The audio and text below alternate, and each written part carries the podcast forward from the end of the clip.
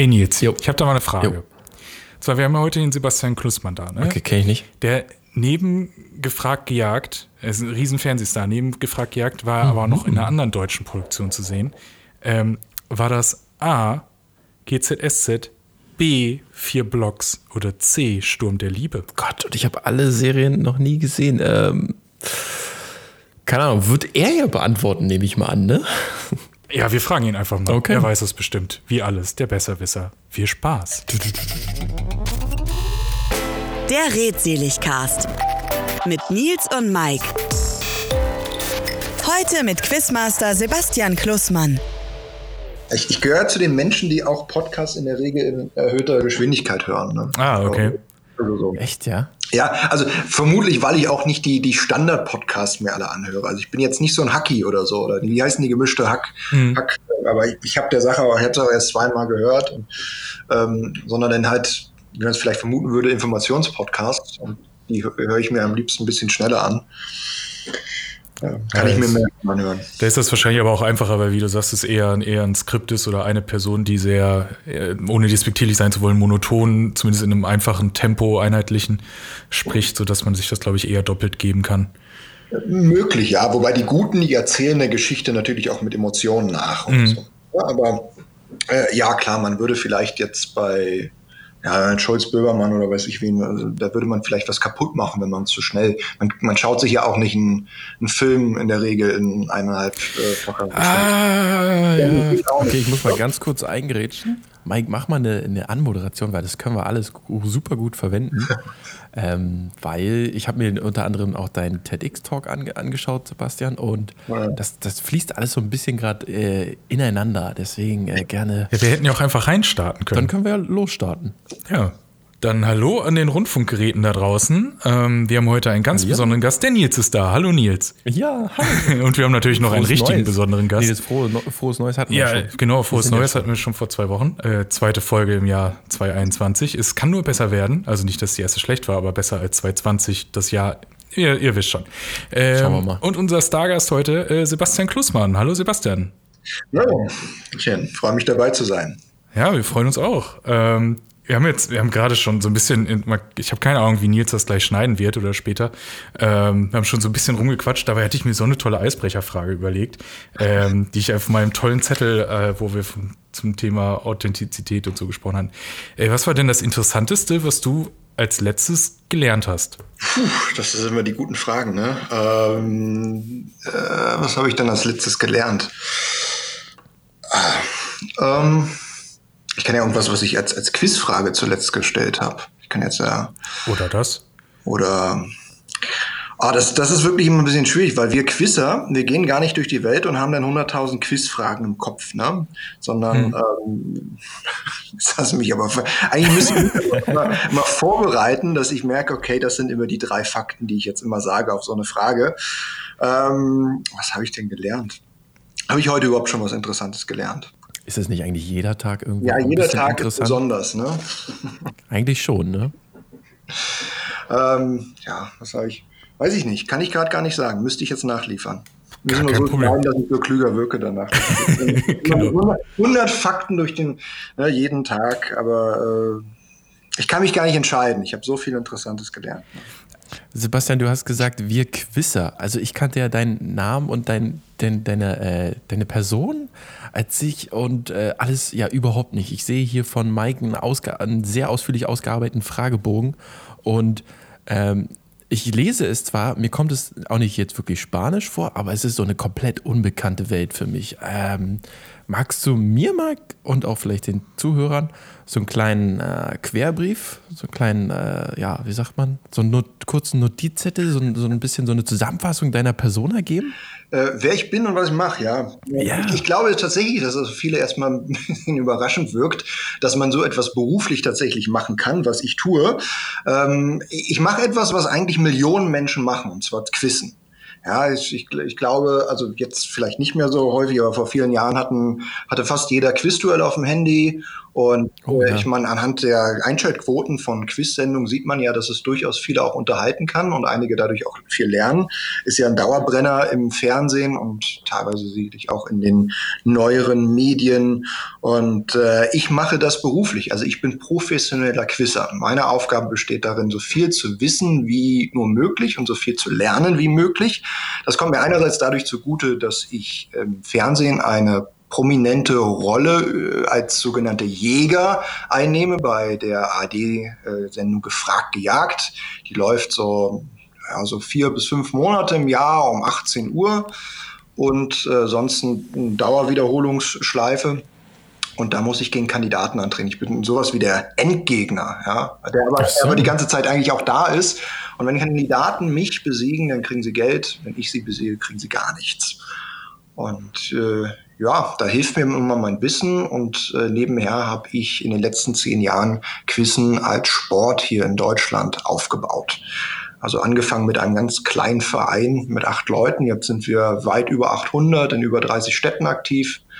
Ähm, wow. Und normalerweise quizzen wir dort vor Ort. Äh, Im Moment leider natürlich nicht möglich. Aber es gibt deutsche Meisterschaften, Europameisterschaften, Weltmeisterschaften. Das Ganze ist noch ein Amateursport, aber jeder ist eingeladen, mit da mitzumachen. Und wir messen uns dann. Also ähm, wir messen einerseits das Wissen, was wir haben, durch die Fragebögen ohne Antwortmöglichkeiten. Das ist ein großer Unterschied zum Fernsehen. Und messen uns gegenseitig und schauen dann halt die Person, die die meisten Fragen beantworten kann, ähm, die erringt dann die Meistertitel. Und auf Boah. Auf Basis dessen hat sich bei mir halt einfach viel entwickelt. Also Türen haben sich geöffnet durch die Präsenz in den Medien. Ich durfte letztes Jahr ein bisschen Schauspielern bei Sturm der Liebe und habe ein Buch geschrieben. Sturm der Liebe? Wo, wo ich so meine, meine, naja, in Anführungszeichen Geheimnisse oder meine Tricks, das, was ich so mache, niedergeschrieben habe. Ich schreibe Quizfragen und vor allem bin ich als, als Redner aktiv seit einigen Jahren. Also ich gehe zu Unternehmen, Verbänden, ähm, halte Vorträge bei Universitäten darüber, wie man sich Dinge merkt, wie man lernen kann. Äh, habe sogar mal einen TED, TEDx-Talk gehalten darüber. Den habe ich mir angeschaut. Der war äh, sehr interessant. Und ähm, oh Gott, das war jetzt alles, also es war wirklich sehr viel jetzt alles. Ja, wir sind jetzt Person. einmal durch meinen kompletten Zettel durch. Also ich habe nichts mehr. Tschüss. das war ja wirklich gerade. Wo fangen wir da am besten an, Mike? Weil du bist ja auch so ein kleiner Quizzer. Ich, ich, ja, ich bin so ein kleiner Quizzer. Vielleicht kommen wir dann direkt zum Thema, was ich eigentlich viel später. Also ich, ich gehe ganz gerne, ähm, Sebastian wohnt ja auch in Berlin, wie wir beide. Und ich gehe ganz gerne auch mal zu so Table-Quiz-Geschichten, Musikquiz vor allen Dingen, aber auch, auch Allgemeinwissen und so. Ähm, ist das überhaupt noch was für dich oder ist das, ich sage jetzt mal, unter deiner Würde, klingt jetzt falsch, aber ist, ist sowas zu einfach für dich? Giltst du da als Wettbewerbsverzerrung, wenn du zu sowas gehst? Das sehen einige so, aber ist tatsächlich nicht der Fall. Also nein, ganz und gar nicht. Ähm, ja, dann haben wir uns noch nicht gesehen. Überrascht mich ja. Also ich habe äh, schon viele, viele Quizze nicht nur moderiert, sondern vor allem auch gespielt in Berlin, auch in anderen Städten. Äh, sicherlich nicht mehr mit der gleichen Schlagzahl wie, wie vor einigen Jahren. Da habe ich gar nicht mehr mhm. Kapazitäten für. Aber aber äh, erstens habe ich ganz, ganz viele Freunde, die das äh, wöchentlich machen, wo ich mich immer wieder mal anschließe oder wo ich zwischendurch auch nochmal als Moderator erscheine. Das habe ich ja, ich ja sicherlich so sieben, acht Jahre lang äh, drei bis viermal im Monat gemacht. Und äh, das, das Schöne am Pubquiz oder Table-Quiz ist ja, dass es so breit angelegt ist, dass eine Person, die kann im Team Unterschied machen, aber in der Regel kann man als Einzelperson gar nicht gewinnen. Mhm. Äh, und äh, jedes Pubquiz ist auch anders. Wir sagen, die einige, die gibt es seit, seit vielen, vielen Jahren. Und da hat sich dann an stammenden Spielern auch, äh, der, der, ist jede Woche dabei und die äh, mögen auch die Fragen eines bestimmten Pubquiz-Masters. Ja, und dann gibt es mhm. einen Aussiebungsprozess. Und daher, äh, denen gefallen genau die Fragen, die der Pubquiz-Master stellt. Also jedes Mal ist es auch wieder eine Deckungsreise. Und natürlich gibt es auch eine eine, eine gewisse Präsenz von Fragen, also für einen gewissen Bias, äh, der, also es gibt wesentlich mehr Fragen über Avengers-Filme als, hm. als zu Teilen der, der Quantenphysik oder so. Und ja, da das ist äh, insofern äh, habe ich äh, mache ich durchaus im Team sicherlich immer einen Unterschied, aber für mich ist es keineswegs langweilig. Und es gibt ja auch schöne Dinge, die da nebenher passieren, wie man kann Bier trinken und äh, man hat Freude dran. Also Pubquiz ist ja mehr als nur die Fragen beantworten, sondern ein sozialer Prozess. Ja, und hoffen wir, dass es das auch bald wieder geben wird, denn aktuell sind wir alle nur auf äh, irgendwelche äh, Twitch-Streams und sonstiges irgendwie angewiesen. Das ist ja, ja, dann hockt man zu Hause und trinkt sich ein Bier, aber so ganz das Gleiche ist das auch nicht. Nein, es ist es nicht. Allerdings sind wir jetzt auch vorgestoßen mit dem Deutschen Quizverein, haben auch eine Online-Liga. Das kann ich mal. Das hat ein bisschen gedauert. So Verbände und äh, Vereine sind da ein bisschen langsamer. Äh, aber wir messen uns jetzt auch in, in einem Online-Format. Das ist auch ein großer Sprung gewesen. Aber ja, es ist nicht dasselbe ähm, da, fehlt, da fehlt vieles an, an sozialem Erleben. Und da kann jetzt wirklich theoretisch jeder äh, bei euch Mitglied werden im äh, deutschen Das hätte ich jetzt auch gefragt. Ja, ja, da kann jeder mit, nicht nur theoretisch, sondern praktisch. Man muss nichts anderes machen, als den äh, Mitglieds, äh, die Mitgliedsantrag stellen. Dann gibt es einen Mitgliedsbeitrag, der liegt bei 35 Euro im Jahr. Oh. Dann kann man an allen unseren Quizzes teilnehmen. Also die, die realen Quizzes, da gibt es halt dann einen Rabatt, einen Teilnehmerrabatt und äh, ansonsten kriegt man noch äh, unregelmäßig mal Trainingssets zugeschickt. Also einfach so, dass man zu Hause ein bisschen quizzen kann und kann einfach dann auch ja, auch mal als Autor ähm, da Erfahrung gewinnen.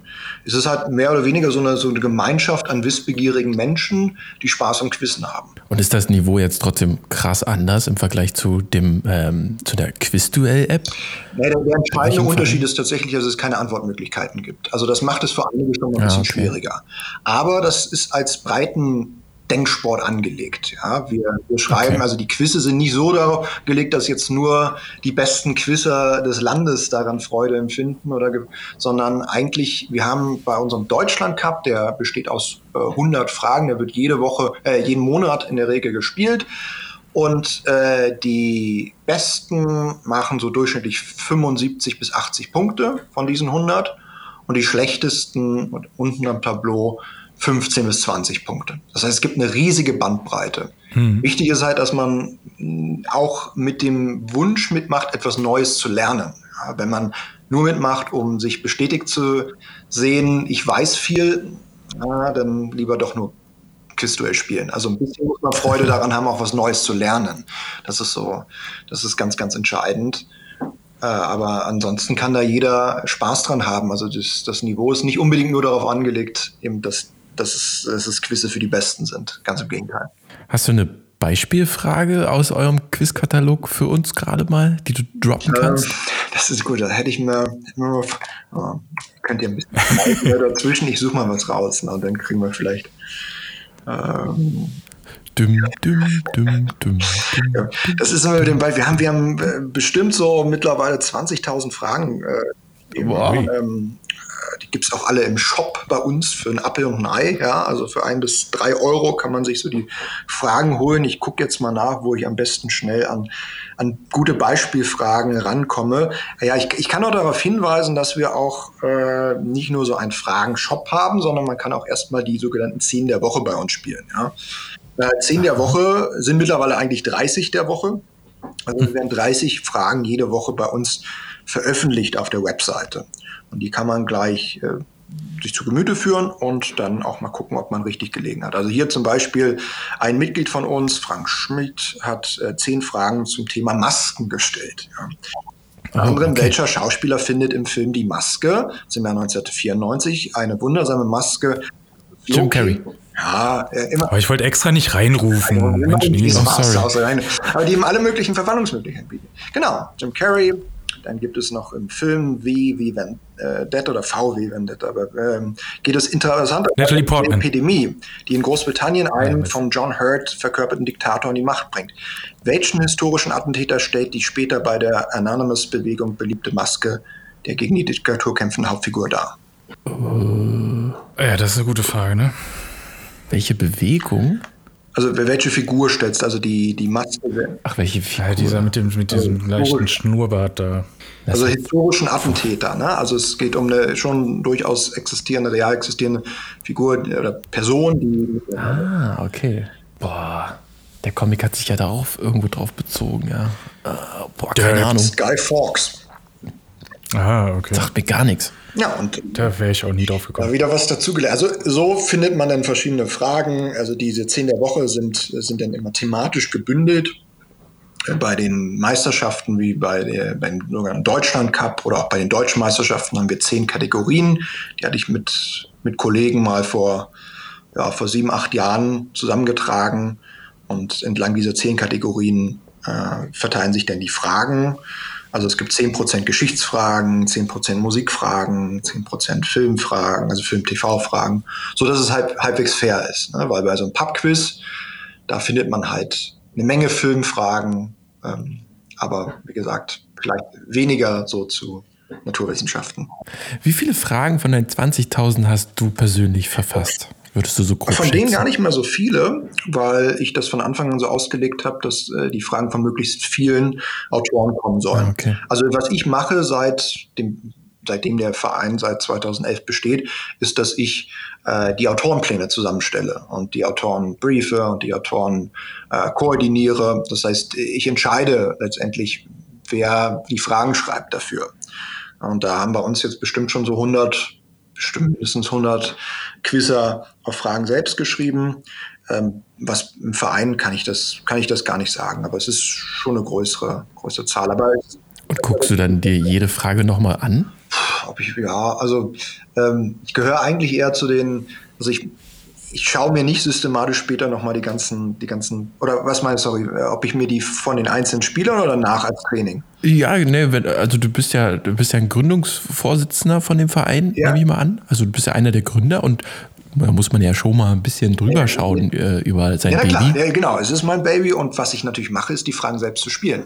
Ich sehe sie ja vorher nicht. Okay. Das heißt, ich sage, Person X ist mir aufgefallen aus der Stadt oder ich kenne äh, ein anderes Mitglied, von dem ich weiß, dass das Mitglied sehr gute Fragen schreibt und dann frage ich, ob nicht für den, also meistens ist es so, dass mittlerweile die normalerweise einen Vorlauf von über einem Jahr hatten, also die Fragen. Ich frage also jemanden, ob die Person im, für, für, das, für das Set im, im Januar 2022 die, die Fragen schreiben möchte und dann, ja, Ah, und dann okay. spielen wir das und dann sehen wir anhand erstens der Punktzahlen, war das jetzt zu schwierig, zu einfach, ne?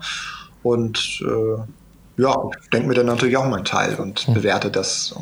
Ist der ähm, Quizverein jetzt auch so ein bisschen Vehikel, um ähm, in Richtung deutsche Nationalmannschaft so eine Auslese zu haben? Oder ist das nochmal getrennt, sodass quasi die deutsche Nationalmannschaft gibt es ja schon länger? Ähm, wie, wie, wie fügt sich die quasi zusammen? Wer sagt jetzt, wer ist der, wer ist der Bundestrainer, in Anführungsstrichen, Wir haben, wir haben leider keinen kein Bundestrainer, Deutschen. Dafür ist es auch noch relativ jung. Was wir haben, ist ein, ein Schlüssel, haben wir entwickelt, äh, ein, ein Auswahlmechanismus. Und dieser Auswahlmechanismus sind also die deutsche Nationalmannschaft im Quizzen, sowas gibt es ja wirklich. Und die, äh, die besteht aus vier Quizern. Und die setzen sich zusammen aus Quizern, die sehr gut abgeschnitten haben bei Welt- und Europameisterschaften. Das heißt, man kann über ein sehr gutes Ergebnis bei der Welt- und Europameisterschaft sich für das Nationalteam qualifizieren. Und dann wird jeweils noch ein, eine Position, ähm, die vierte Position im Team durch äh, äh, den Vorstand entschieden. Also wer da noch reinkommt, weil natürlich nicht immer die vier besten Einzelspieler auch das beste Team sind. Mhm. Und äh, ja, das ist äh, bisher war das Team immer auch ähm, recht prominent besetzt. Also die, die im Fernsehen im Quizze gucken, die können den einen oder anderen Quizzer, äh, können die auch aus dem Fernsehen kennen, wie meine Kollegen Manuel Hobiger oder Sebastian Jacobi oder auch einige Jahre Thorsten Zirkel oder auch äh, Holger Weinberger. Das sind so die, die das Nationalteam mit mir ausgemacht haben in den letzten Jahren. Und der Ja, das Quizverein, das, das Ziel ist einfach im Prinzip so den DFB des Quizens. Ne? Es geht darum, wir ähm, also Meisterschaften zu kreieren, das haben wir jetzt gemacht, die zu festigen und äh, so einen, einen anerkannten Denksport zu kreieren.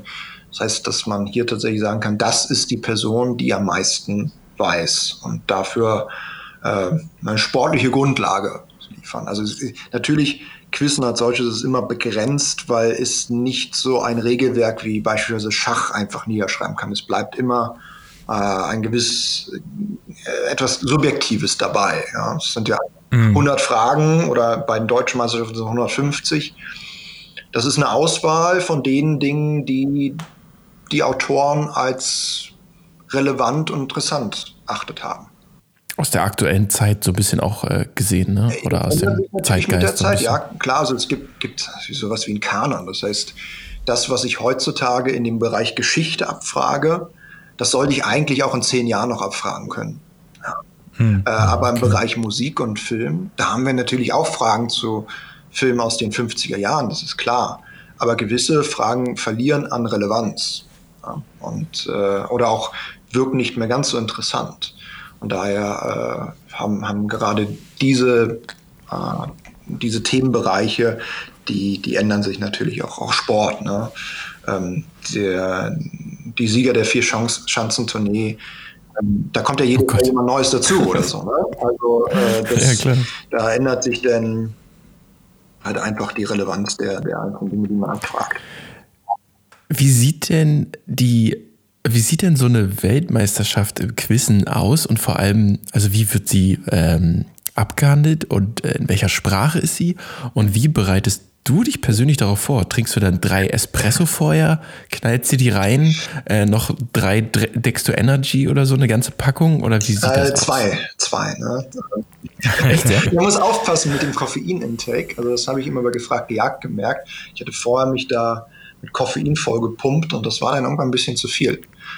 Also ich, oh. ich habe durchaus gemerkt, dass vor den Aufzeichnungen bei der Fernsehsendung ich so eine halbe Stunde, Stunde vorher kein Koffein mehr zu mir nehmen sollte, weil sonst bin ich dann zu aufgedreht. Und mit Dextro Energy, das ist so eine Sache, das hilft dann in den ersten 20, 30 Minuten. Ähm, man, man kann mhm. aber auch dann in, in ein gewisses Konzentrationstief kommen, weil das schnell abgebaut wird. Ja, aber auch da aufpassen. Wenn, wenn man wirklich einen längeren Test vor sich hat, dann ist das nicht unbedingt immer das Beste, außer man sorgt schnell für Nachschub auch zwischendurch. Also es ist, okay. ist ein bisschen schwierig mit, mit Traumzucker. Naja, die Weltmeisterschaft besteht aus 240 Fragen. Das sind acht Themengebiete. Die Fragen sind zusammengestellt von der International Quizzing Association.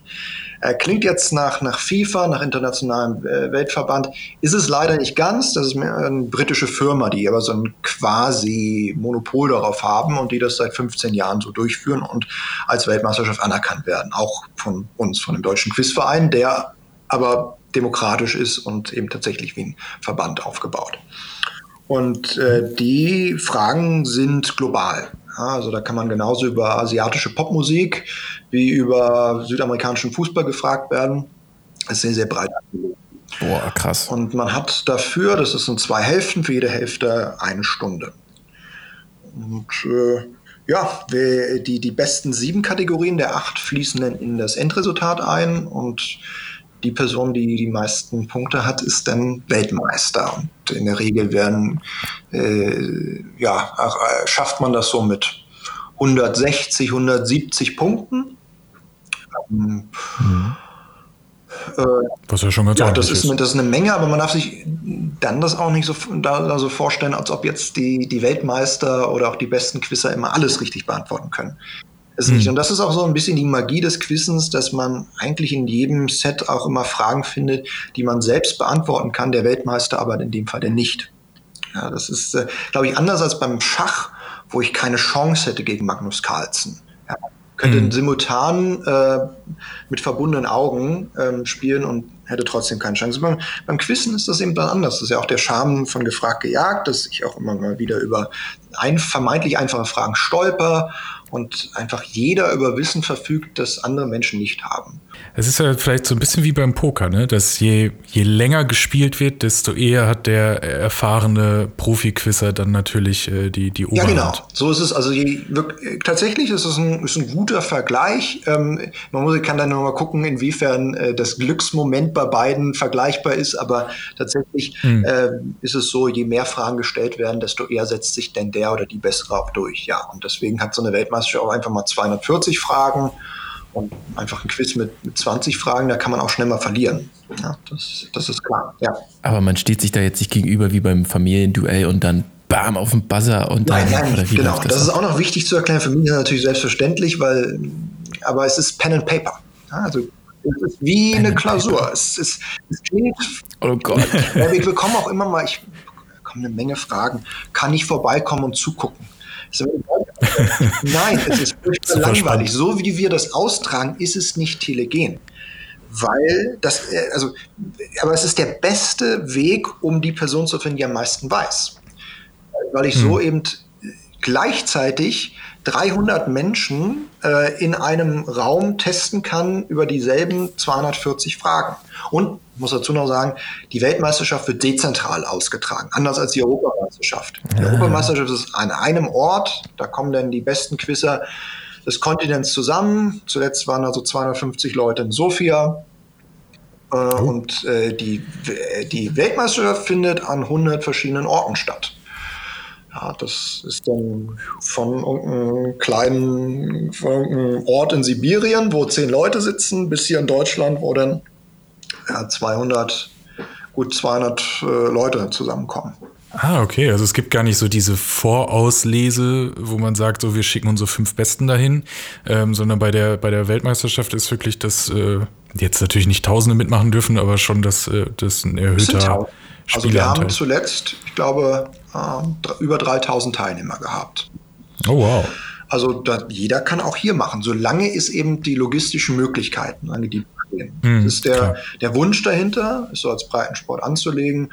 Das kann sich natürlich in der Zukunft noch ändern, dass man das einfach nur als Vorauswahl nimmt und dann äh, bei einer Professionalisierung des bisher eher Amateursports quizzen, dass man dort dann eben auch, äh, aber das hängt und fällt halt mit der Möglichkeit, das zu monetarisieren und äh, mhm. sicherlich entweder führt der Weg über ein äh, über einen Fernsehvertrag, ja, das würde aber dann erst Sinn ergeben, wenn man das so global macht, über Netflix oder ähnliches. Das geht nicht über nationale TV.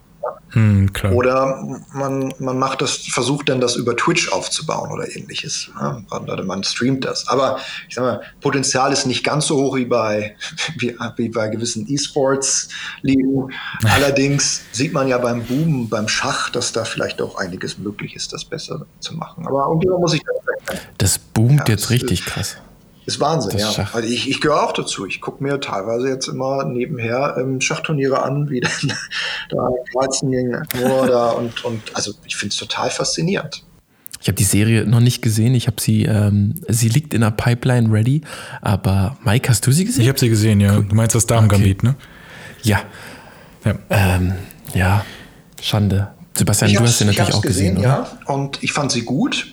Ich finde sie aber ehrlich gesagt, und jetzt möglicherweise werde ich jetzt Hate auf mich ziehen, aber ein bisschen überbewertet bei all dem. Danke.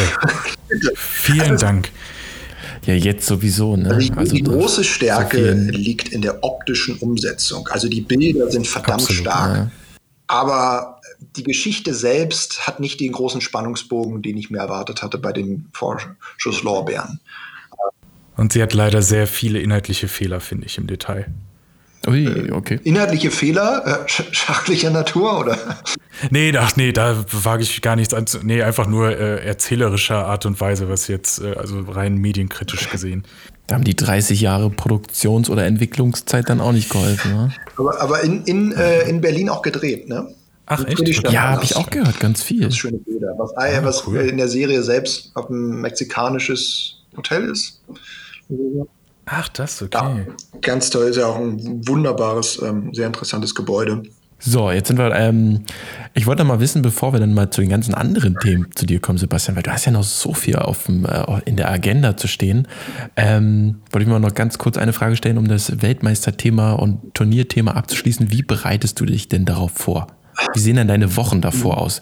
Kramst du jeden Blog, jede Zeitschrift, alles durch? Genauso müsste ich es eigentlich machen. Also der mehrfache Weltmeister Olaf Björntom, der schließt sich dann ein bis zwei Wochen vorher ein, nimmt sich frei und geht dann all die weiß ich, 50 bis 100.000 Fragen, die er da in seinem Archiv hat, ähm, er hat wesentlich mehr Fragen noch, aber all die Sachen, die er noch nicht so ganz drauf hat, die geht er durch und lernt er. Gott. Das mache ich nicht. Ähm, als ich mit dem Quizzen begonnen habe, habe ich mir geschworen, dass das immer ein Spaß bleiben soll und eigentlich auch immer ein Hobby. Nun ist es anders gekommen. Äh, ich bin froh, dass es nicht nur noch nicht nur ein Hobby ist. Allerdings möchte ich mir den Spaß nicht rauben. Also ich setze mich nicht unter Druck. Ich muss auch sagen, meine besten Ergebnisse hatte ich auch immer dann erzielt, wenn ich einfach einfach, wenn ich am meisten Spaß auch, wenn ich mich gut gefühlt habe. Natürlich wäre es vermutlich, weil es, weil eigentlich die anderen Top-Quizzer, viele der anderen Top-Quizzer machen das systematischer, nicht alle, Ähm, in Deutschland gibt es wenige, die das großsystematisch machen. Das ist hier so eher, dass sehr viel Spaß dran haben. Ähm, ich, für die Zukunft überlege ich mir schon, ob ich irgendwie mal gezielter für die Gro Großevents mir was anschauen sollte. Das fängt natürlich damit an, dass man äh, gewisse Sachen nochmal wiederholt, die man von sich erwartet, dass man nie drauf hat. Ne? Ich muss eigentlich jede Hauptstadt wissen, Müssenberg etc. Aber dass man sich nochmal, okay, wer hat denn die äh, Oscars gewonnen, wer hat die Grammys gewonnen, dass man sich so eine Sache nochmal anguckt. Äh, das sollte ich mal machen. Hm. Aber ansonsten habe ich auch keinen klassischen Trainingsplan. Also man kann sich das nicht so vorstellen wie ein Fußballer, der dann nur gewisse Einheiten vor sich mhm. hat oder auch nicht wie, wie ein Boxer eher, Boxer eher als Einzelsport. Äh, das auch nicht, sondern ich gehe eher dem nach, was mich gerade interessiert. Und das verarbeite ich dann selbst entweder in Quizfragen oder einen gewissen Text, den ich geschrieben habe. Kommt da auch dann mal eine Runde am Abend dann zum Ausklingen, eine Runde Quizduell? Äh, äh, Quizduell nicht mehr. Das hat auch okay. damit zu tun, dass es jetzt mit, mit Werbung überladen ist. Und ähm, ja, aber äh, das, also sicherlich auch auch mal, ich es gibt ja allerlei kleine andere Quiz-Apps, aber eigentlich halten mich alle nicht lange. Ne? Ich quiz da ein bisschen rum und ich bin halt dahingehend eher so, so jemand, der von einem zum nächsten hüpft und hm. äh, nicht so eine Sache systematisch durchackert, weil das dann auch wieder was hätte von, von, von tatsächlich gezwungenen Training. Ne? Also ich, mhm. ist es so, dass ich durchaus, also ist auch wichtig zu sagen, dass ich kein Listenlerner bin. Also ich, da ist keine mhm. Liste und die lerne ich jetzt auswendig. Also funktioniert das nicht, so funktioniert auch nicht Gedächtnis. Aber es ist manchmal durchaus eine, eine Grundlage, um zu starten, um Dinge zu entdecken. Also gestern bin ich noch einmal darauf gestoßen, auf dem äh, so eine Weltmusik-Label Rough Guide 2 der Rough Guide to und dann haben die äthiopische Musik oder Musik aus Indonesien und da habe ich mir jetzt vorgenommen, in den nächsten Monaten mir mal die ganzen Rough Guides durch, da durchzuhören.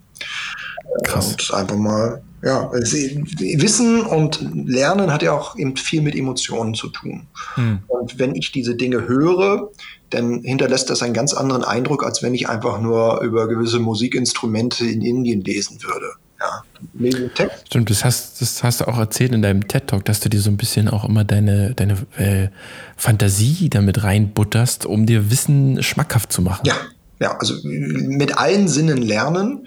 Das fängt eben damit an, dass ich Dinge visualisiere. Also sei es versuchen, wenn ich geografische Begriffe höre, halt äh, immer auch auf eine Karte zu gucken und immer auch verschiedene Karten. Ne? Es gibt ja politische Karten, es gibt hm. physische Karten. Also, es, also auch da zu variieren ja, und zu gucken, was liegt nördlich, was liegt südlich, also einen geografischen Rahmen zu nehmen. Das Gleiche kann man im historischen Sinne machen. Ja? Wenn ich die meisten haben immer Probleme, irgendwelche Jahreszahlen sich merken zu können. Ich kann das durchaus verstehen. Eine Jahreszahl ist erstmal was Trockenes, aber es hilft mir, wenn ich irgendwie es einordnen kann, was war ein paar Jahre später, was war ein paar Jahre früher. Ne? Das ist alles so ein Netz.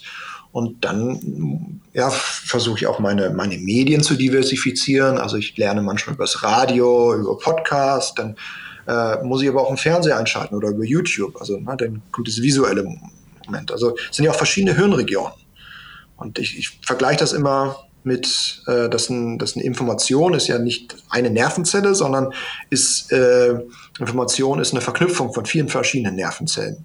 Und mhm. äh, müssen einerseits dafür äh, sorgen, dass, dass das Netz relativ stabil ist. Und das äh, wird stabiler, indem wir so viele Hirnregionen wie möglich miteinander ähm, verknüpfen oder ähm, damit reinbringen. Das heißt, wenn ich eine Information höre, sie sehe, ähm, äh, dann, dann speichere ich sie im Prinzip doppelt ab. Und äh, manchmal kann man auch versuchen, eben Kulturen über Kulinarik äh, zu, ähm, äh, zu begegnen. Ja, das, das hilft auch alles. Also vielfältig. Lernen kann sehr, sehr vielfältig sein. wie, war dein, wie war dein Notendurchschnitt damals in der Oberschule? Recht gut, ja. Ja, der war, war, war, war, war recht gut, ja. Okay. Also warst du einer, der, der, äh, dem das Lernen sehr leicht gefallen ist, weil er schon so ein bisschen damals äh, mit 15, 14 diese ganzen Lerntricks beherrschte oder wenigstens die, die ersten, die ersten, naja, sagen wir, die Anfänge davon schon begriffen hat? Also ich hatte das Glück, mir hat man sehr früh eine sehr gute Auffassungsgabe nachgesagt. Also mir fiel Lernen so nicht schwer und gewisse Dinge habe ich mir auch selbst beigebracht. Vom Rechnen. Ähm, das, also ich hatte immer so einen Hang zu Zahlen und äh, hatte immer recht effizient äh, Informationen aufgenommen. Das heißt, so äh, US-amerikanische Präsidenten über amerikanische Sitcoms. Ich habe verdammt viel Fernsehen geguckt und hatte dann über äh, ja, über, äh, über die Medien, über, über Filme, über äh, Serien ganz viel auch andere Dinge gelernt. Ähm, ich, das, also diese Lerntricks, in Anführungszeichen, darüber habe ich mir gar nicht so viel Gedanken gemacht als Schüler, muss ich gestehen. Ähm, ich war auch immer, immer sehr skeptisch gegenüber diesen ganzen Self-Help-Büchern oder ähnlichen. Also es ist ja so viel Charlatanerie dabei. Ähm, ich habe, glaube ich, aber einen Weg gefunden für mich, eben effizient so zu lernen. Und als ich jetzt das Buch geschrieben habe und vor dem, vor dem TED Talk, äh, habe ich mich erstmal hinsetzen müssen und mich gefragt, was mache ich groß anders? Und das war so eine Introspektion. Und, und das waren im Prinzip dann meine, meine Antworten darauf, was ich möglicherweise anders mache beim Lernen. Aber in der Schule war es so, dass ich äh, sehr viel Wert darauf gelegt habe, dass, dass mich niemand Streber nennt. Und äh, habe da im Prinzip dann ähm, nicht immer ganz super effizient gelernt, weil ich dann auf Hefter verzichtet habe oder ähnliches, um zu zeigen, ich bin gar kein Streber. Das war jetzt, okay. das war auch ein bisschen kontraproduktiv, muss ich gestehen. Ähm, aber war mir halt wichtig zu sagen, hey, ich bin jetzt nicht einer, der jetzt einfach nur für die Schule nur lernt. Ähm, manchmal gab es halt einfach, oder oft gab es halt auch Überschneidungen zwischen den Themen, die mich dann interessiert haben und die dann auch in der Schule rankamen. Ja. Das ist immer der glücklichste Fall. Ja, Aber das klingt also alles. Es war ja so, dass bei mir eigentlich jedes Jahr ein Fach dazu kam, was mich interessiert hat. Also ich bin nicht äh, in die Schule gekommen und gesagt, jetzt interessiert mich alles, sondern mhm. ich habe es geschafft, dann Stück für Stück mir Dinge zu erschließen und sie spannend zu machen. Dafür plädiere ich ja auch, dass man im Prinzip bei fast jedem Themengebiet einen Zugang selbst finden kann. Den muss man aber nur irgendwie suchen. Also Mhm. Ich kann ne, Geschichte über Computerspiele lernen. Ja, ich kann Geografie über Sport lernen. Ich kann, äh, also jeder kann da auch einen Zugang finden. Naturwissenschaften über Forensik. Ja, ich habe ganz viel über Medical Detectives geguckt, äh, ge gelernt. Ja, über, also Polymerasen-Kettenreaktion kannte ich schon vorher. Also das, das, da, da hat man, haben wir sehr, sehr viele Möglichkeiten. Und wir haben wahrscheinlich noch nie so viele Möglichkeiten wie, wie heutzutage gehabt, um, um gut lernen zu können und Spaß dabei zu haben. Da waren jetzt gleich drei interessante Sachen drin. So, zum einen sagst du, wir haben nie so gute Möglichkeiten gehabt wie heute, was zu lernen. Dabei äh, haben wir ja noch nie so gute Möglichkeiten gehabt wie heute, ohne etwas selbst zu lernen, durchs Leben zu kommen. Also äh, du hast ja auch im TED Talk unter anderem genannt, äh, viel Wissen ohne zu googeln. Äh, heutzutage hat jeder sein, seine Bibliothek in der Hosentasche und äh, wozu muss ich mir dann noch, äh, weiß ich nicht, irgendwelche Hauptstädte auswendig lernen, wenn ich da eben mal einmal kurz äh, Siri fragen kann oder so. Ähm, Hast du vielleicht irgendeine Beobachtung gemacht? Ich meine, gut, ihr seid wahrscheinlich gerade im Quizverein in so einer anderen Blase, aber vielleicht allgemein, ähm, äh, gibt es da irgendwie einen Trend dahin, dass die Leute dadurch lernfauler geworden sind oder werden diese Möglichkeiten auch wirklich mehr wahrgenommen, die es heutzutage gibt? Ich glaube, wie so oft, dass so ähm, die Technik, die einiges ermöglicht. Also es gibt äh, Technik, oder man spricht so vom Digital Divide. Ne? Darüber spricht man meistens immer von denen, die Zugang zu Technik haben und denen, die nicht äh, Zugang haben. Ja, also habe ich die, habe ich überhaupt Internetzugang, habe ich ein Smartphone. Es gibt aber einen anderen Digital Divide, nämlich zwischen denen, die die Möglichkeiten des Digitalen gut nutzen können und die anderen, die sie nicht nutzen. Und daher würde ich sagen, die, die wirklich lernen wollen und äh, äh die können das in einer rasenden Geschwindigkeit wie noch nie. Und die anderen, ähm, die haben alle Möglichkeiten, eben äh, aufs Lernen zu verzichten, ja, oder dem, aber das, das ist eben keine nachhaltige Strategie. Und es wäre halt, es ist halt viel zu kurz gedacht, zu sagen, ja, ich brauche das ja nicht mehr, ich google einfach mal, weil wir wissen gar nicht, äh, was die nächsten Fragen am nächsten Tag sind, die wir beantworten müssen. Mhm. Und letztendlich ist all das Wissen, was wir haben, halt äh, die, die, die Grundlage auch unseres Denkens, unseres Einschätzens, äh, unseres Einordnens. Ähm, ich spreche da immer davon, dass es wie die, die Brille ist, durch die wir die Welt wahrnehmen. Und je mehr Wissen ich habe, desto, ähm, äh, desto weniger erscheint die Welt schwarz-weiß, desto bunter ist sie und desto klarer und schärfer kann ich eigentlich sehen. Und äh, diese Fähigkeit möchte ich doch eigentlich gar nicht abgeben. Und ja klar, ich, ich kann verstehen, dass jemand sagt, warum sollte ich denn jetzt die Hauptstadt von Bangladesch wissen? Klar, kann ich einfach mal schnell nachgucken. Aber die Wahrscheinlichkeit, dass wenn ich sie nicht benennen kann, dass ich auch irgendwie nichts anderes über das Land weiß, ist auch ziemlich hoch. Das wäre auch schade. Mhm. Und wenn ich Informationen darüber höre, dann kann ich sie gar nicht einordnen, weil ich sie an nichts anknüpfen kann. Ja, und äh, dazu gehören nun mal auch so Basic in, äh, Informationen wie Hauptstädte. Das ist ja nichts anderes als ein Ordnungsmechanismus. Ich kann jetzt zwei, drei Städte benennen und kann daran was anknüpfen. Hm. Äh, und es macht, es, es, es macht etwas konkret. Also es ist eine Konkretisierung. Und äh, nur durch diese sprachliche Konkretisierung kann ich mir eine Sache überhaupt erst, erst merken. Ja, wir, wir funktionieren nun mal, wir, wir können uns Dinge, wir sind äh, vermehrt über Sprache merken. Und wir haben ja kein fotografisches Gedächtnis.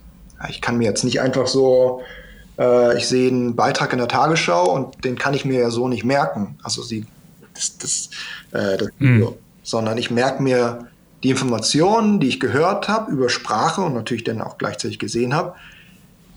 Äh, und das Merken funktioniert nur dann, wenn ich es irgendwo einordnen kann. Und wenn ich das Vorwissen nicht habe, kann ich es gar nicht einordnen. Und je mehr Vorwissen ich habe, desto einfacher fällt es mir, Dinge abspeichern zu können. Also es ist halt, ich spreche da immer gern vom Matthäus-Effekt.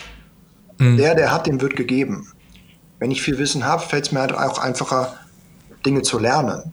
Und das ist ja nun mal die Kerneigenschaft, die man besitzen muss in diesem äh, Jahrhundert und äh, hoffentlich darüber hinaus, wenn wir noch äh, als existieren, lernen, weiter lernen zu können. Ja, also früher war es so, dass man eben einen Job, man wurde ausgebildet und in der Regel hat man vereinfacht gesagt eben äh, äh, ja, hat sich die Arbeit nicht so stark verändert wie heutzutage. Und wir müssen davon mhm. ausgehen, dass wir halt lebens, davon spricht man vom lebenslangen Lernen, dass wir uns immer weiterbilden müssen. Und diese Flexibilität, diese geistige Flexibilität, die können wir nur aufrechterhalten, wenn wir gar nicht aus dem Prozess herauskommen, gar nicht verlernen zu lernen. Ja, und äh, mhm. das, das kann halt eine Google-Suche kann das nicht ersetzen. Ich merke das ja selbst bei mir, ein Themen oder ein, ein Feld, wo ich das nutze, ist Google Maps. Und ich habe heutzutage wesentlich mehr Probleme, mich in Berlin ohne Google Maps zurechtzufinden, als noch so vor 15 Jahren. Da kannte ich das mhm. öffentliche Verkehrssystem hier, glaube ich, besser als jetzt, weil ich jetzt nur noch A und B eingeben muss und mein Smartphone sagt mir, wie ich fahren muss. Und das kann ich vielleicht bei Google Maps machen, das sollte ich aber letztendlich nicht bei jeder Sache tun. Ja, weil sonst lagere ich halt meinen Kopf aus und den, den bräuchten wir doch eher. Jeder von uns. Gut, ist dann natürlich immer die Frage, inwiefern man das äh, jetzt nicht Vakuum, aber den Platz, den man geschaffen hat, dann wieder für anderes nutzen kann. Das ist ja zumindest für Otto-Normalleute dann ganz gut, wenn sie sich keine Gedanken um die Navigation machen müssen und dafür irgendwas anderes. Aber ähm, was ich auch interessant fand, war, dass du äh, Dinge gesagt hast wie schnelle Auffassungsgabe oder vernetztes Denken und so weiter, wo ich dann immer, es sind für mich immer so Signalwörter für ähm, hohen IQ. Sicherlich wirst du auch mal so einen Test gemacht haben und Leute im Fernsehen denken ja auch vermutlich, oder die Fernseh gucken, denken äh, bei den ganzen Jägern wahrscheinlich auch, boah, es sind die schlauesten Menschen auf der Welt. Ähm, aber würdest du sagen, dass jeder dieses Lernen, was du gerade beschrieben hast, er lernen kann? Also äh, gibt es da irgendwo eine, eine, eine Schallmauer, die man durchbrechen muss oder so, so ein Schwellenwert und dann, dann funktioniert das für jeden? Also zuerst muss ich sagen, dass die Jäger wir uns nicht unbedingt so sehen. Ähm, äh, ja, also äh, ich, IQ als solches ist ein Maß, was maßlos überschätzt wird.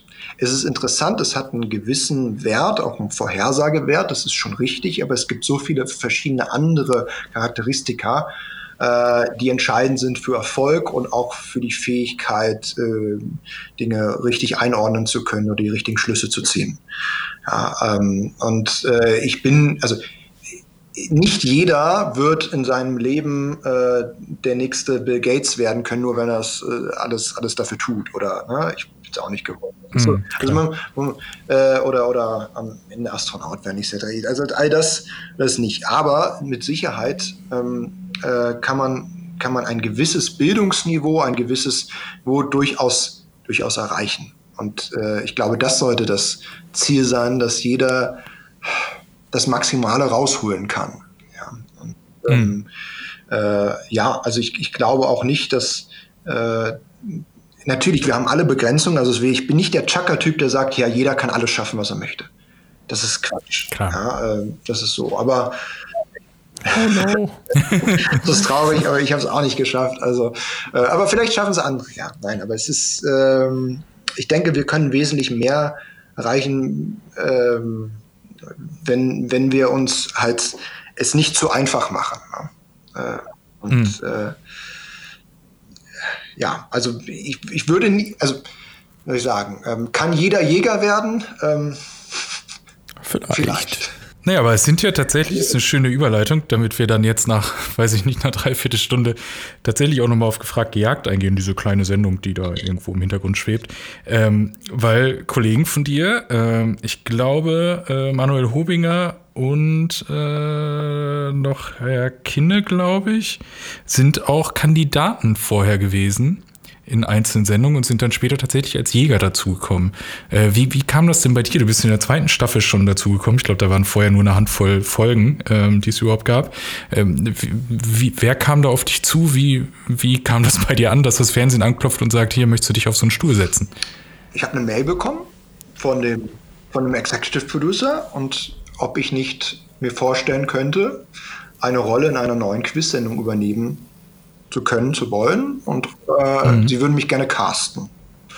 Und dann bin ich 2012 zu diesem Casting gegangen und das hat total Spaß gemacht. Also es bestand aus zwei Elementen. Das erste war ein Wissenstest, also so wie bei uns in Meisterschaften. Und dann hatte ich da meine 100 Fragen einfach mal gespielt und dann gab es einen Test vor einer Kamera. Also dann, dann gab's, hat jemand sich als Kandidat ausgegeben und ich sollte mal den Jäger spielen. Ich kannte das Format schon aus Großbritannien. Das lief dort schon seit mhm. ein, zwei Jahren als The Chase. Und ich kannte auch einige Chaser schon persönlich und das war auch ein großer Vorteil, weil die mich auch kannten und ich glaube, Anne Haggerty, the Governess, äh, hatte mich damals auch vorgeschlagen, als sie gefragt worden ist. Oder war es Anne ja. Haggerty oder Mark Jedenfalls, ähm, meine jetzigen Kollegen hatten, hatten mich vorgeschlagen, als sie gefragt worden sind, ob es in Deutschland jemanden gäbe, den sie kennen, der die Rolle übernehmen könnte. Hm. Ja, und dann bin ich ein Jahr später, konnte ich dann meine ersten Folgen machen.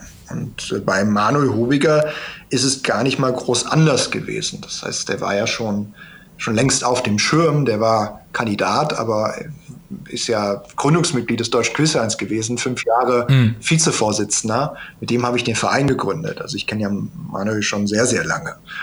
Und äh, als dann eben äh, das Team erweitert werden sollte, äh, da wurde er dann auch nochmal gecastet und äh, mit ins Team geholt.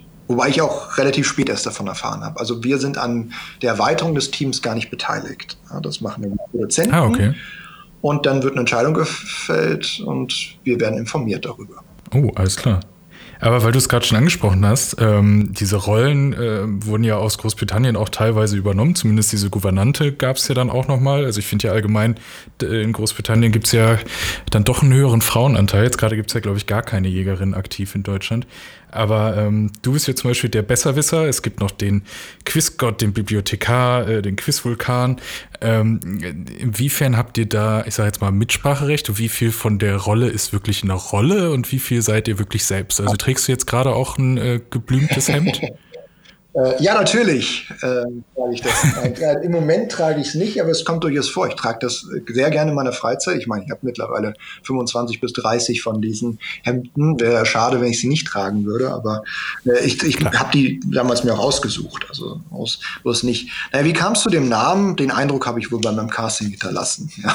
Ich war erst nicht ganz so glücklich wenn ich wirklich große Probleme mit dem Namen gehabt hätte, dann hätte ich wohl auch Nein sagen können. Aber gut, ich habe mal den hab mal äh, den Fernsehschaffenden vertraut und ich glaube, bei uns im Gegensatz zu den Briten spielt das nicht so eine riesige Rolle. Ja? Also bei Sebastian mhm. Jacobi, da bringt man ja auch nicht immer das Göttliche mit ins Spiel. Ja? Bei den Engländern mhm. ist, ist, sind die ein bisschen comichafter als wir.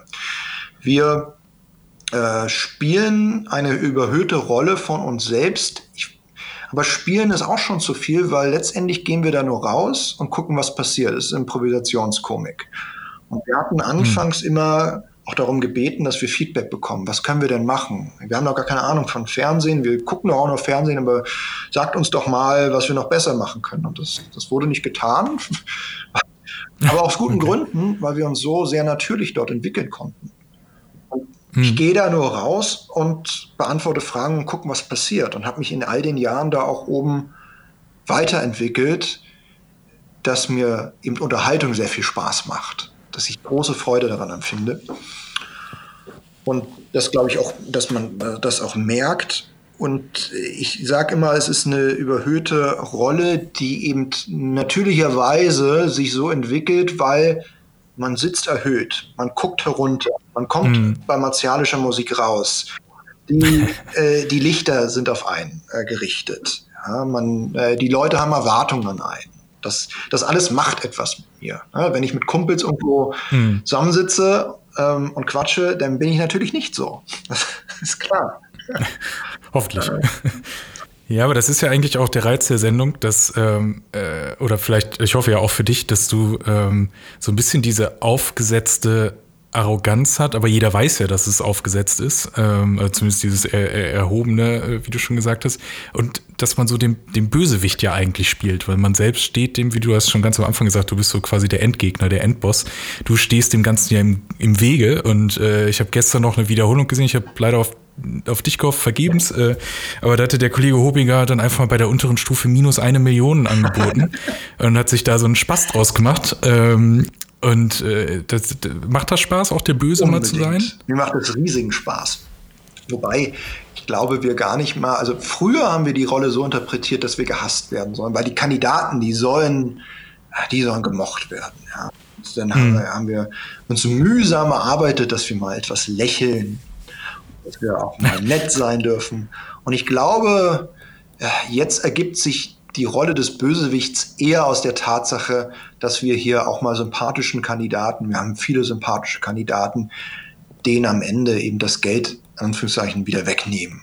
Und dass wir auch mhm. Freude darin finden. Ich habe riesige Freude, äh, negative Angebote machen zu dürfen. Oder ähm, äh, ja, und äh, das ist, das, das macht mir auch daher so, ein, so einen Riesenspaß, weil mein Unterhaltungsverständnis ist sehr davon geprägt, äh, von der Unterhaltungsform Wrestling. Und das, das, okay. ich habe in meinem Leben, ich weiß nicht, eine, eine fünfstellige Anzahl an Stunden vom Wrestling geguckt. Das okay. hat mich sehr geprägt. Da kommt die Augenbraue her von Dwayne The Rock Johnson. Ah. All das, Im Wrestling nennt man die Bösewichte Heels und die haben eine gewisse Rolle und so habe ich das auch immer interpretiert. Ich will gar nicht, äh, ich spare mir die Frage, wie die Sendung äh, überhaupt funktioniert, weil ich habe sie selber noch nie oh Mann, gesehen. Nee, das ist das für eine fragen. Vorbereitung. Ja, nee, ich habe mir den TEDx-Talk äh, angeguckt und ähm, ich gucke mir die, die Sendung, also die Folge dann äh, im Nachgang jetzt mal an und da wollte ich einfach fragen, wann läuft die nächste Folge das oder wann jeden ist Tag, den ganzen Folge Tag. Jeden Tag. Geh mal auf Tag? Google mal nach Sendetermine gefragt, gejagt. Es läuft, ich glaube, ab 12 Uhr ähm, sechs Stunden lang immer auf irgendeinem dritten Programm eine Wiederholung. Genau, ist es. Ich habe da auch Echt? ehrlich gesagt keinen also kein Überblick mehr. Ich gehe dann, wenn, ich merke das immer bei mir bei, auf Instagram, da werde ich dann verlinkt. Das ist immer ganz toll, auch gerade bei den, äh, wenn wir Erstausstrahlung haben, dann werde ich so in 40, 50 Stories verlinkt und machen Fotos von ihren Fernseher oder von sich oder von sich und ihrem okay ihren Großeltern beim, beim Fernsehgucken. Äh, ist Wahnsinn. Ähm, äh, also extrem schmeichelhaft und äh, hätte ich nie gedacht, dass das so mal Menschen auch, auch emotional sich da so. Und wie viele, wie viele Shows habt ihr schon produziert? Also es ist ja dann, wenn so also viele über Wiederholungen 500 laufen. ist die offizielle Anzahl in der ARD. Ich Boah. weiß gar nicht, ob die NDR-Sendungen darunter fallen. Also definitiv über 500. Wir haben ja auch viele Samstagabend-Sendungen schon gehabt und ich gucke jetzt mal nebenher bei auf fernsehserien.de sieht man immer so eine Übersicht. Und ich, was mich jetzt auch mal interessiert, ich glaube, wir laufen so fünfmal am Tag tatsächlich. Also neue Folgen, das dauert noch. Ja, also wir sind jetzt in Gesprächen über äh, die nächste Staffel, also die diesjährige Staffel, wann wir anfangen zu produzieren und vor allem, wann sie denn ausgestrahlt werden. Das wissen wir noch nicht. Jetzt ist erstmal Bereich sind sowas dran, äh, sind sowas dran und die haben noch eine Menge Sendung vor sich. Also äh, wird noch ein bisschen, leider noch ein paar Monate dauern und ich sehe gerade tatsächlich, äh, wir laufen so sechsmal am Tag hier von angefangen äh, um 12 Uhr im Hessischen Rundfunk, um 13.15 Uhr auf RBB, 13.30 Uhr SWR und BR, 14.15 Uhr NDR, 15.15 Uhr MDR, also die ganzen Dritten. Und dann tatsächlich im RBB auch sonntags um 20.15 Uhr. Also für all diejenigen, die noch einen Fernseher haben und die noch dritte Programme empfangen, können da gerne mal reingucken. Ansonsten gibt es, glaube ich, in der Mediathek, werden die sicherlich auch noch abrufbar sein. Dann wirst du ja auch relativ schon, sag ich mal, auf der Straße auch erkannt, oder? Wenn man so oft im Fernsehen läuft, auf Dauerschleife? Ja, tatsächlich. Also es ist äh, mittlerweile Teil meines Alltags, dass ich auf der Straße nicht nur erkannt, weil das merke ich ja nicht jedes Mal, sondern auch angesprochen ah, werde. Ja, ja, ein richtiger Promi heute hier. ja, das Gefühl bekommt man schon so ein bisschen.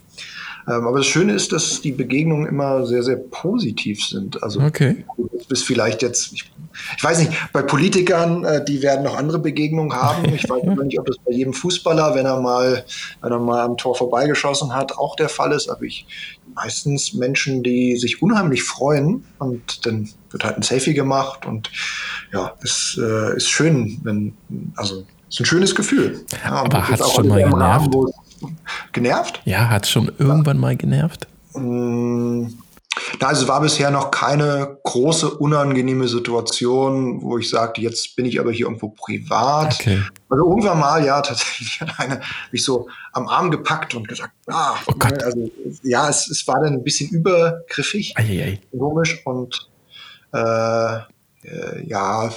Bisschen unangenehm.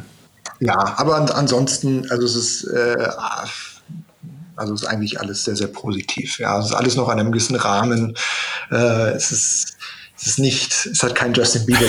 okay. also jemand, der, der das, der, das, das ist, stelle, das stelle ich mir sehr, sehr schwierig vor. Als Quizzer vermutlich, ja. Aber ich glaube, der Vorteil liegt auch darin, ähm, dass ihr sehr großen Respekt äh, in der Gesellschaft ähm, besitzt oder der euch entgegenkommt, weil auch wenn ihr den, ich sage jetzt mal, den Protagonisten, den guten Kandidaten, für die man ja eigentlich immer ist, ähm, das Geld dann am Ende wegnehmt, habt ihr ja extrem viel dafür geleistet. Also gerade wenn euch da drei oder vier entgegensitzen dann im Finale, also nur für Nils nochmal, äh, äh, am Ende sitzt eine gewisse Anzahl zwischen eins und vier und die beantworten alle quasi zusammen Fragen und dann kommt danach der Jäger und muss alleine auf sich gestellt mindestens genauso viele Punkte holen.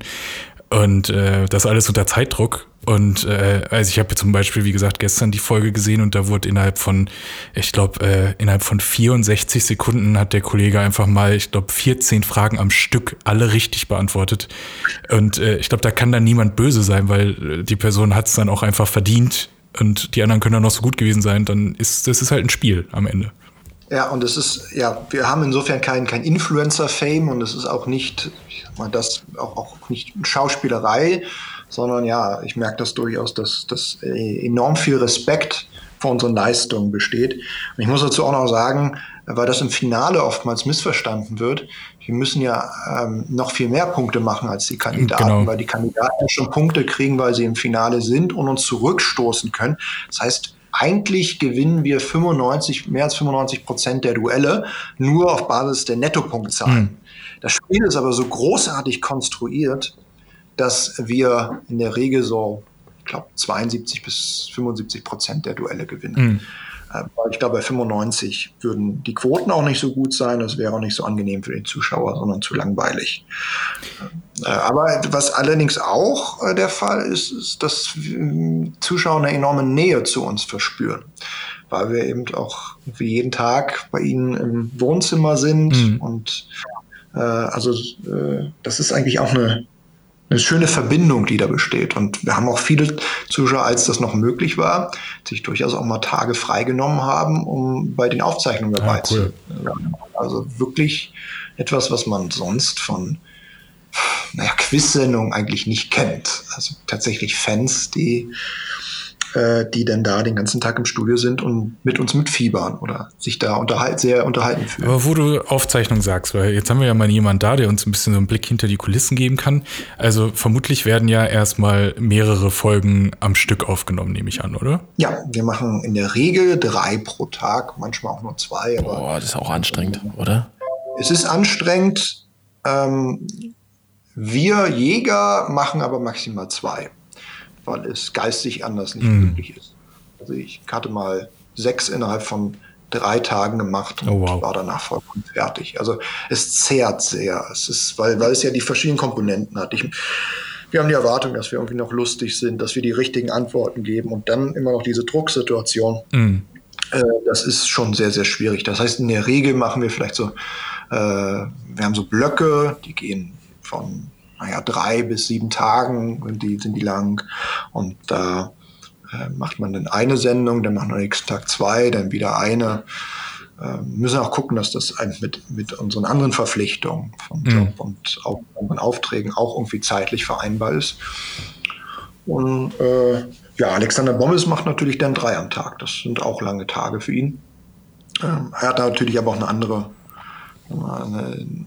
muss etwas anderes dort leisten. Aber das, das sage ich auch nicht äh, mit den Augenzwinkern, sondern tatsächlich äh, ernst gemeint, das, was er da leistet, ist halt auch eine Menge so viel so viele Fragen fehlerfrei vorzulesen. Total. Ja, und vor allen Dingen auch trotzdem immer noch ähm, spontan zu sein, auf Dinge einzugehen. Also ich finde, er macht das auch sehr gut. Also es ist auch anstrengend, gerade auf Dauer. Er ist ja die ganze Zeit konzentriert. Ihr könnt ja auch zwischendurch zumindest mal, während die einzelnen Kandidaten ihre Vorrunden haben, auch mal kurz nach hinten, um natürlich wieder den hochdramatischen Auftritt erneut zu haben. Aber was macht ihr dann eigentlich hinten? Wird da kurz irgendwie ein Wässerchen getrunken, äh, sich irgendwie ausgeruht, wird auf dem Bildschirm die ganze Zeit weitergeschaut, was passiert? Spielen Pokémon Go. Sehr gut. Ja, mal so, mal so. Also äh, in der Regel, so viel Zeit ist es dann auch wieder nicht. Und manchmal werden wir noch ein bisschen abgepudert. Mhm. Ja, dann muss irgendwo eine Ecke im Studio, wo Licht da ist. Und dann wird nochmal geschaut, aha, sitzt alles, alles in Ordnung, ja, und dann, äh, dann müssen wir schon wieder an die Treppe stellen und warten, dass wir wieder raus dürfen. Also das geht da eigentlich Schlag auf Schlag. Äh, wir hören dann, wenn es geht, immer schon mit, weil wir natürlich auch mitquissen wollen. Mhm. Einerseits, weil wir dann immer noch einen Aufhänger haben, den wir nutzen können für die Gespräche, aber weil wir auch keine Quizfrage vermissen wollen. Ne? Sehr gut. So. Immer, Spaß. Ist immer noch der Wissenshunger da, sehr gut. Ähm, und wie ist, es, wie ist das mit den Stufen? Dürft ihr euch die wirklich überlegen? Also es gibt ja einmal, äh, also der Kandidat im Vorlauf, für alle, die es noch nicht gesehen haben, und Nils, ähm, er spielt sich quasi in der Schnellraterunde ein gewisses äh, Geldbudget, sagen wir jetzt mal 4.000, 5.000 Euro, das ist schon sehr recht viel. Ähm, und das ist eine bestimmte Stufe auf der, auf der Jagdwand, sage ich jetzt mal. Und ähm, der Jäger kommt der Person, rennt der quasi hinterher und äh, pro richtige Antwort geht man eine Stufe runter und es gibt eine, man kann sich quasi eine Stufe erkaufen, indem man einen geringeren Betrag als diesen Erspielten dann bekommt, also anstatt 5000 zum Beispiel 1000 ähm, und man kann eine Stufe noch mehr sich aufbürden, sage ich jetzt mal, äh, kriegt dafür dann aber ein x-faches, äh, anstatt der 5000 zum Beispiel 15 oder 50.000 oder so angeboten. Und das steigt immer je nach Dramatik der Sendung am Ende noch so ein bisschen. Ähm, und ihr Jäger kommt immer raus und sagt, ich gebe dir der Stufe. Äh, gebt ihr das wirklich selbst oder kommt da irgendeiner von der Produktion und sagt, das sind jetzt die Stufen? Das ist eine sehr interessante Frage. Die dir auch noch nie gestellt wurde, natürlich. Die noch nie gestellt. auf die ich immer eine Antwort habe. Äh, es ist die offizielle Antwort, die auf der Website ah. steht. Und sagt, dass der Jäger einen gewissen Spielraum hat und äh, über den Spielraum kann ich nicht so viel sagen. Äh, so. Es klang jetzt alles für all die, die es noch nicht gehört haben, sehr, sehr kompliziert. Ist es eigentlich gar nicht. Ja.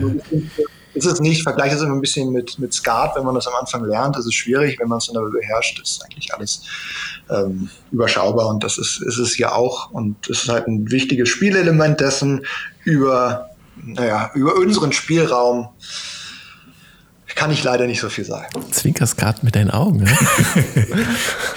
das hört man durch die Leitung. Aber was glaubst du denn? Also, ich meine, du bist zahlenaffin und wirst wahrscheinlich auch schon mal bei Wikipedia geguckt haben, aber was glaubst du denn, falls du es noch nicht getan hast, wie viel Geld du quasi in den Sendungen, in denen du mitgewirkt hast, schon an Kandidaten weitergegeben hast? Es ist mittlerweile im Millionenbereich. Ne? Oh. Tatsächlich. Also laut Wikipedia, also knapp, aber eine Million und 9000. Ja, ich glaube, es, äh, es, liegt unter anderem aber auch an, an einer Folge, ähm, da ging 180.000 raus. Ja, sehr Ach, schön, dass du es ansprichst, weil ich wollte dir nämlich auch fragen, äh, 141 äh, Folgen hast du mitgemacht, wenn das da stimmt und ob mal noch irgendwas im Gedächtnis geblieben ist. Aber genau, erste, zweite, 2016. Äh, da bin ich auch drüber gestolpert. Herr Klussmann hat bei 18 Punkten, die vorgelegt wurden von den vier Kandidaten, lediglich sechs geholt. Was war da los? Das ist aber hart. Ne? Das ist war noch nicht mal das schlimmste Finale, das ich gespielt habe. Ja, was ist da los? Ne? Ich habe auch schon mal gesehen, wie, wie Messi einen Elfmeter nicht reingeschossen Oh, das ist ne? der beste Vergleich. Äh, du nennst dich ja. schon Lothar Matthäus, der Quizzer, als Beispiel, und jetzt noch der Messi-Vergleich. Und wir stapeln tief. Ja, ähm, das muss ich einfach mal so stehen lassen. Ja, Lothar Matthäus, ne? Ich bin ja, ich glaube, der, der, der Vergleich kann man auch machen. Der kommt auch von mir, ne? Der Name Besserwisser nicht, aber Lothar Matthäus äh, der deutschen Quizszene.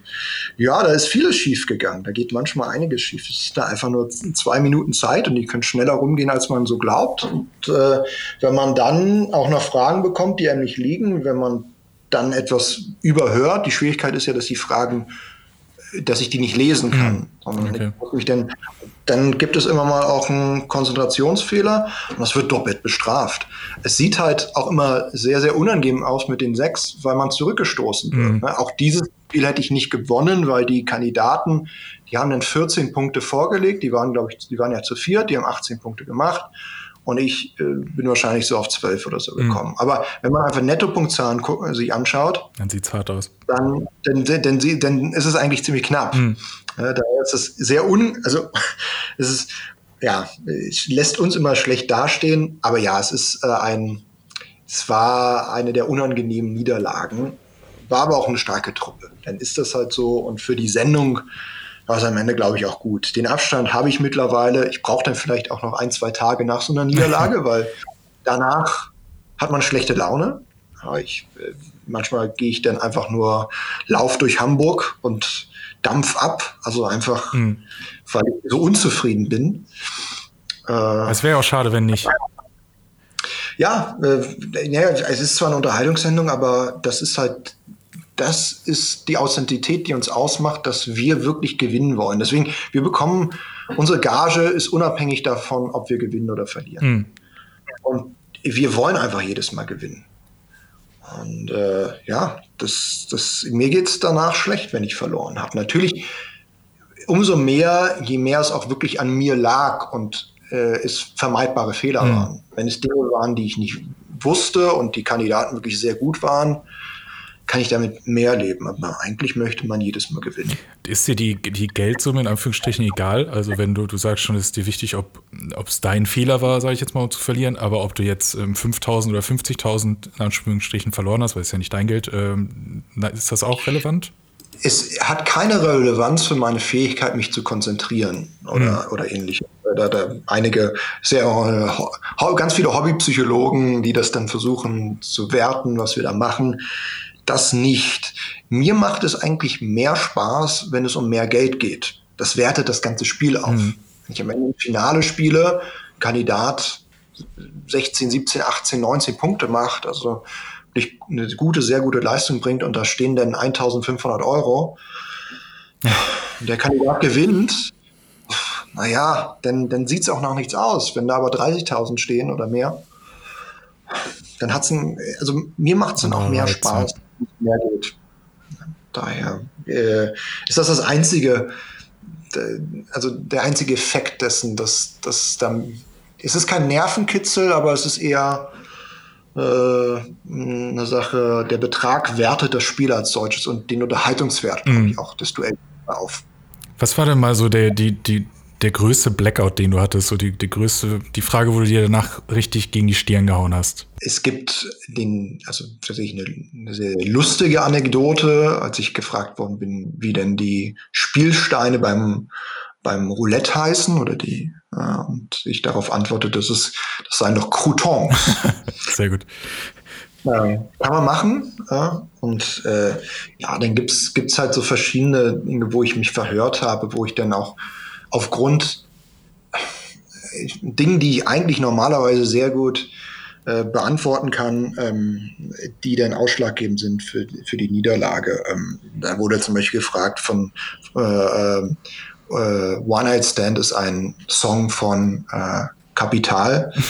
Und man muss dazu sagen, das ist jetzt keine Kritik an ihm, aber das, das passiert. Äh, Alexander Boris hat den Capital vorgelesen. Ah.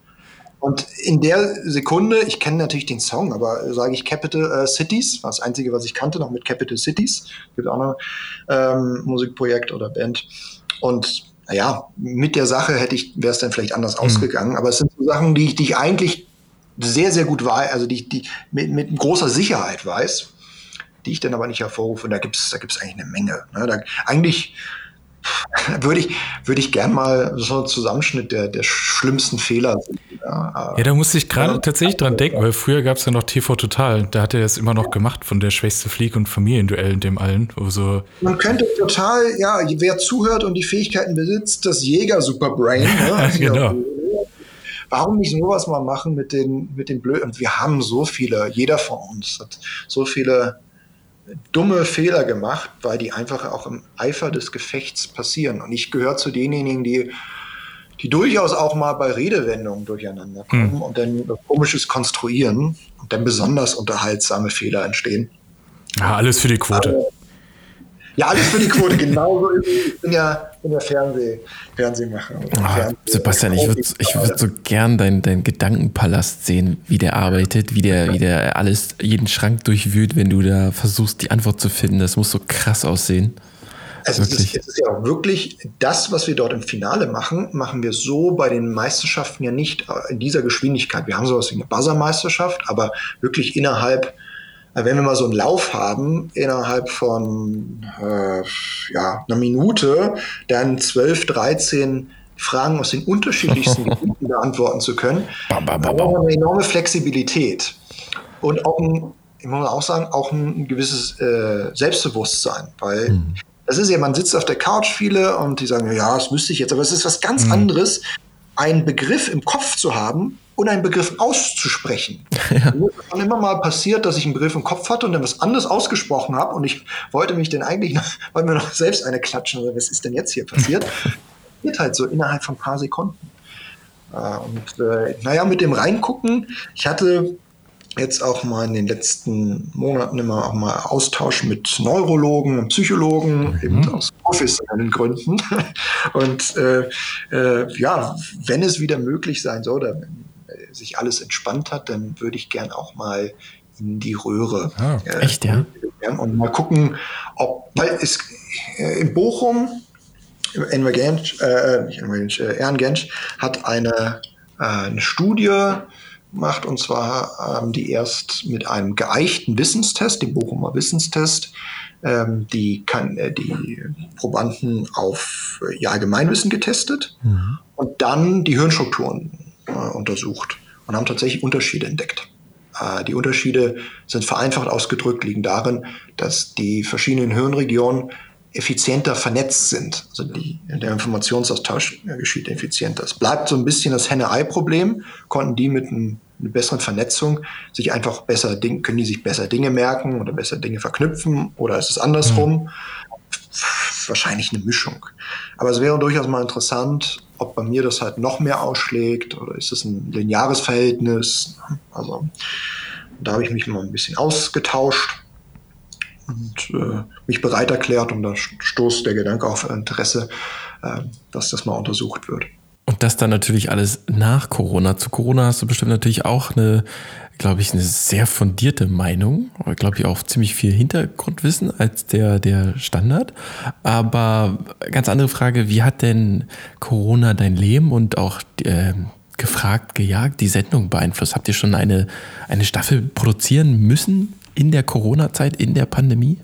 Ja, also äh, wir haben in der Anführungszeichen heißen Phase Mitte äh, März haben wir produziert und mussten uns dann peu à peu darauf einstellen. Fing erstmal damit an, dass wir alle lernten, ah, Masken sind doch gut und es sind äh, Aerosole etc. Und dann haben wir noch, ich glaube, ja, Mitte, äh, also Mitte bis Ende März noch produziert, ich glaube zum 20. Und dann mussten wir erstmal eben wie alle anderen aufhören und beobachten. Mhm.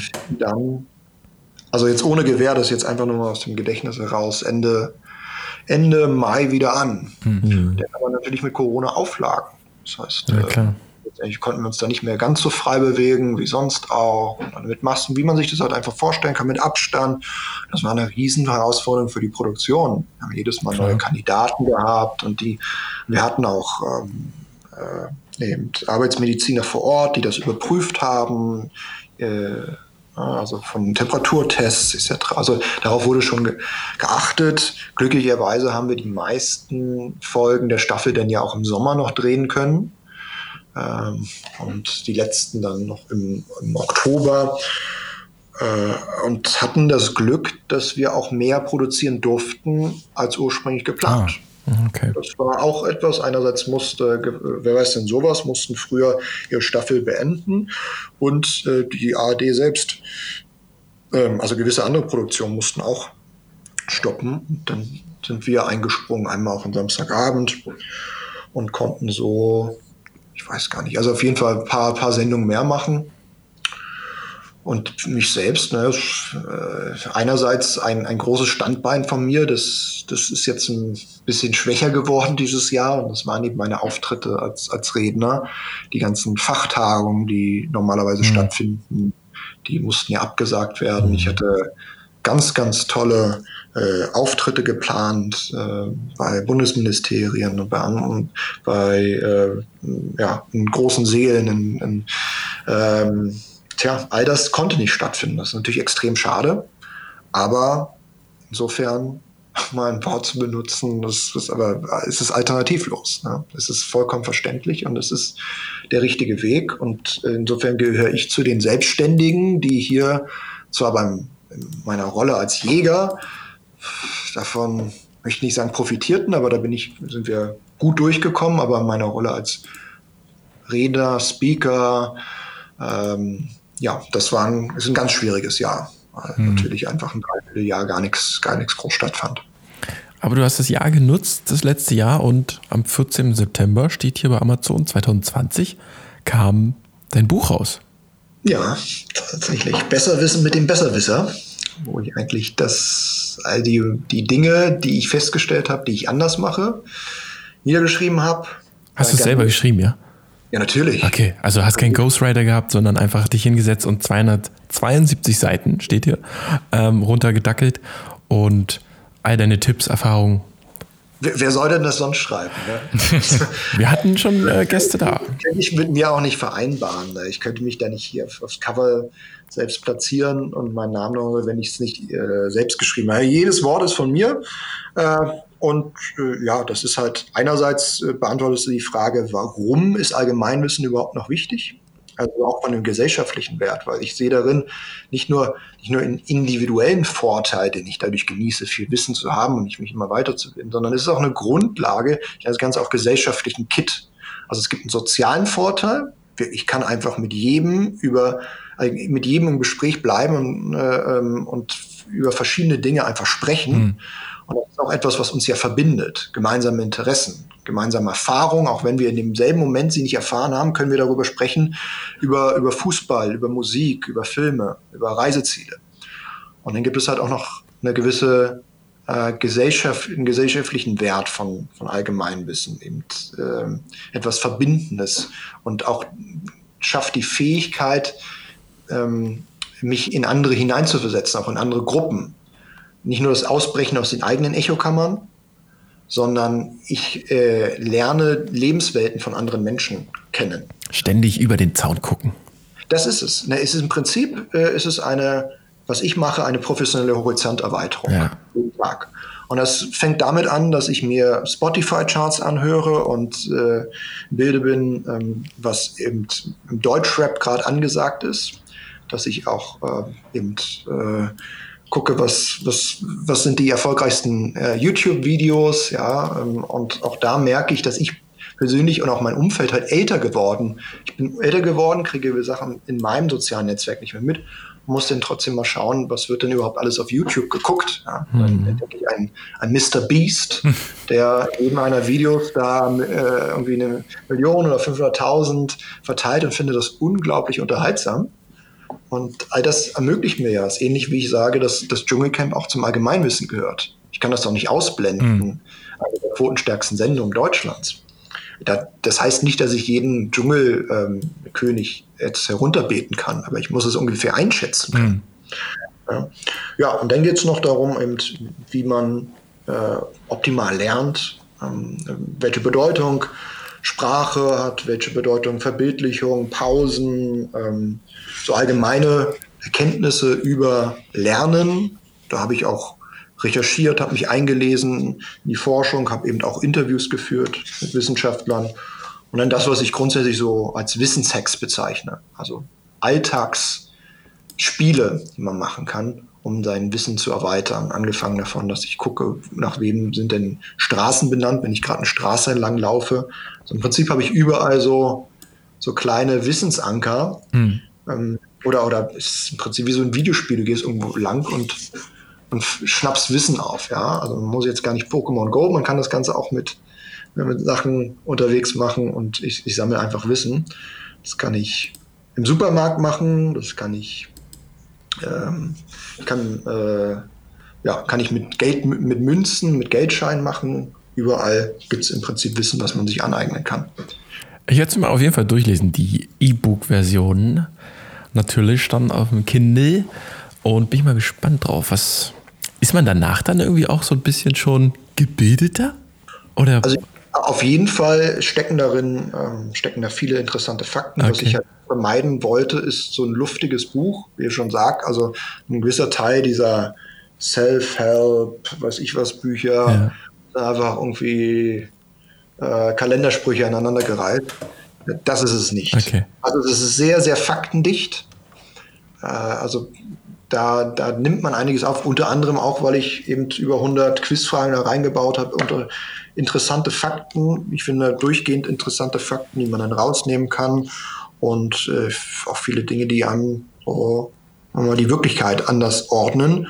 Und wie ich oft jetzt hören durfte, gibt ja schon einige sehr, sehr schmeichelhafte und angenehme Rezensionen, die, die darauf hinweisen, dass sie mh, die, die Tipps auch gut anwenden konnten. Also es durchaus auch anwendungsorientiert ist und äh, was ja auch wichtig ist, durchaus Lernen und äh, auch Allgemeinbildung.